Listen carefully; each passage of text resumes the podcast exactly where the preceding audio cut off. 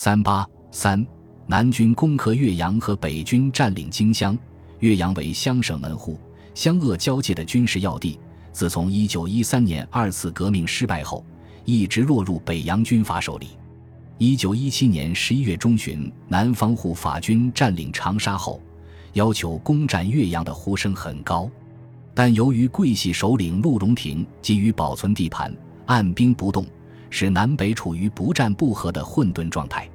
十二月一日，京湘自主，武汉震动，湘西军民纷纷要求开往鄂西与湖北自主军战斗在一起，这吓坏了直系主和派的鄂都王占元。为自存继，他从主和变为主战。督军团天津会议决定向西南下讨伐令以后。谭浩明电请北京政府停止进攻京湘，否则南军将进攻岳阳，以为报复。但皖系主战派置之不理。吴光新、张学言等竟于1918年1月14日开始发动进攻，京湘先后陷落。早在一月上旬，正当北军利用和谈之机加紧调兵遣将的时候，湘军总司令程潜于新市湘阴东北。连续召集军事会议，拟定攻越作战计划，决定湘军赵恒惕率该师第一旅和陈家佑之独立第三旅进攻拖坝为主攻，林修梅旅进攻港口为主攻，桂军为荣昌部及陆羽光部各自扬攻破港口、坡塘和新墙、小桥岭，以牵制正面之敌。刘建藩所部担负警戒通城方向，并向机侧应赵军主力部队。吴建学。李仲林部则为总预备队。十六日，谭浩明、程潜、赵恒惕分路进兵岳州。十八日，程潜对湘军下达进攻命令。他在训词中慷慨激昂地指出：“夺得岳州，湖南必生；不得岳州，湖南必死。我胜敌人，国家必存；敌人胜我，国家必亡。生死存亡在此一战。”凡我军人努力杀敌，湘军为解放故乡、保卫桑梓而战，士气大振。二十三日拂晓，护法联军开始五面攻击岳州。湘军右路和中路首先迎击当面之敌于拖坝，然后乘胜推进到白湖峡，威胁北军的防御重点乌江桥。左路林修梅旅攻克港口、花山。守岳阳的北军是北军总司令王金靖的第二师、李奎元的十一师、王汝贤的第八师、范国璋的第二十师，都是直系主和派或亲近直系的部队。他们不愿与南军血战而毁灭自己，让皖系军队坐收渔人之利。右翼拖坝被攻破后，王金靖向北京政府告急说：“北军所有队伍已全数开至前线，对于北路再无兵可派。”现拟收集守城官兵及卫队两连，备城一战。如仍不知，今晚越城恐失守。二十四日上午，湘军集中兵力攻击江桥。二十五日，萧耀南电称乌江桥被敌包围，急求援兵。第二天拂晓，被迫退往康王桥，已称三眼桥。王金靖命萧耀南死守，做背水一战，以挽回危局。当天。他在电向北京政府告急说：“现时敌人多，有两师之谱围攻左翼乌江桥及桃林一带地方，事甚危急。若无援兵，必至不知。然岳州已无援兵可派。扎汀寺桥上驻有安武军多营，如能使其由长安驿下车，进攻敌之右侧，数可解围。请电令王都转斥或静电该军火速遵行。但援军未达。”乌江桥已失守，萧吕残部争相逃命，湘军长驱而入，直抵岳阳城下。王金靖命令放火焚烧后退出。二十七日上午，联军占领岳阳，俘敌一千三百余人。这次湘粤桂联军攻占岳阳，是客观形势所决定的。第一，湖南人民要求驱逐岳阳北军的情绪日益高涨，湘军将领程潜。赵恒惕等早就奔走呼号，跃跃欲试，这是桂系军阀所无法强行压制的，否则必然会影响桂系军阀在湖南的领导地位。第二，以孙中山为首的军政府对桂系军阀占领长沙后按兵不动十分不满，如果不迅速改变这种状况，必然会促使军政府与湘军的联合，从而影响桂系在广东的统治地位。第三，北军进攻京湘，湘省吃紧，北方直系主和派不能控制局势，皖系主战派的兵锋必然指向湖南。因此，为自身生存计，为确保两广地盘计，桂系军阀不得不先发制人，出兵岳阳。联军攻克岳阳，西南各省人心振奋。纷纷要求乘胜进攻武汉。当时的形势是，鄂省北军主力都集中在荆襄会战，武汉空虚。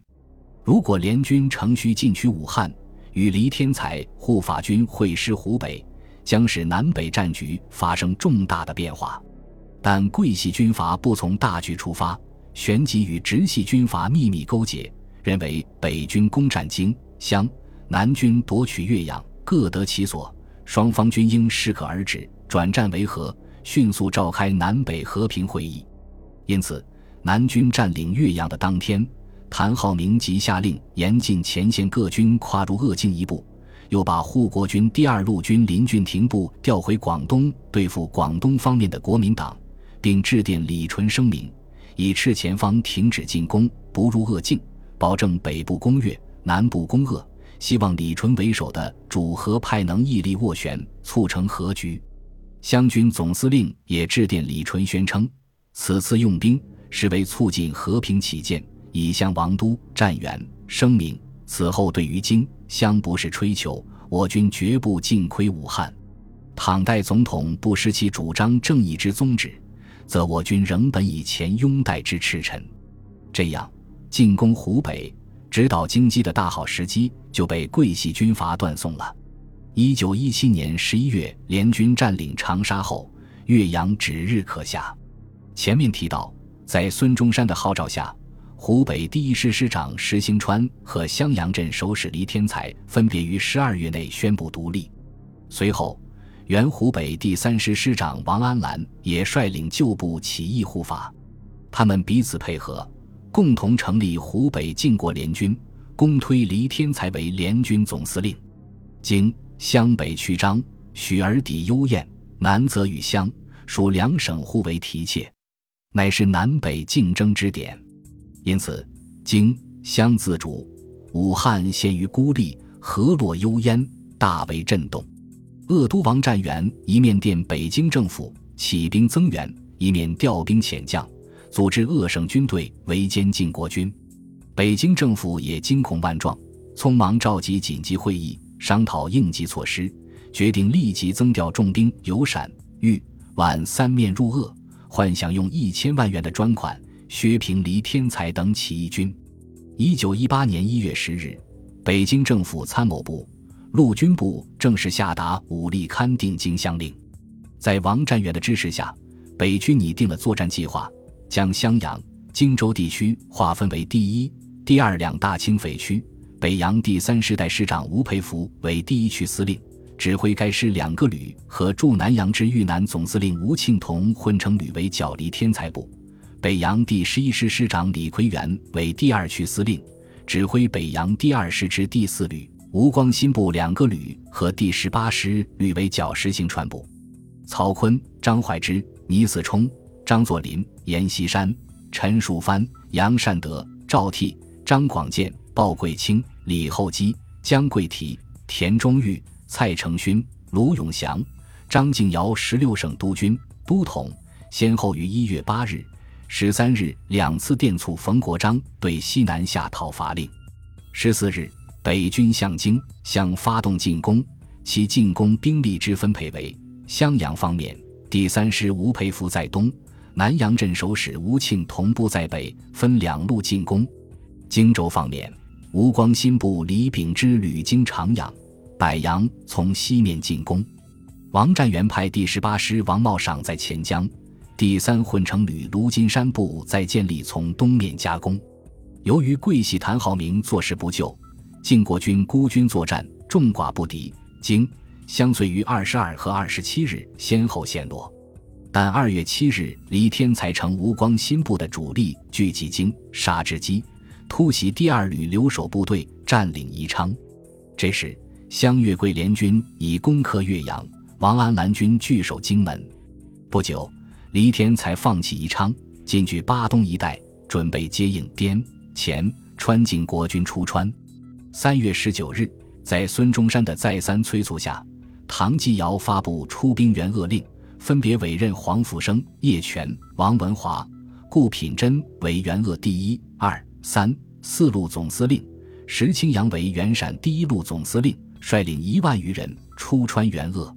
四月初，滇军先头部队抵达巴东，但北军在第二次攻湘之战夺回岳阳后，又派一部分兵力沿长江向四川进攻，于是南北两军相持于宜昌、荆州之间。本集播放完毕，感谢您的收听，喜欢请订阅加关注，主页有更多精彩内容。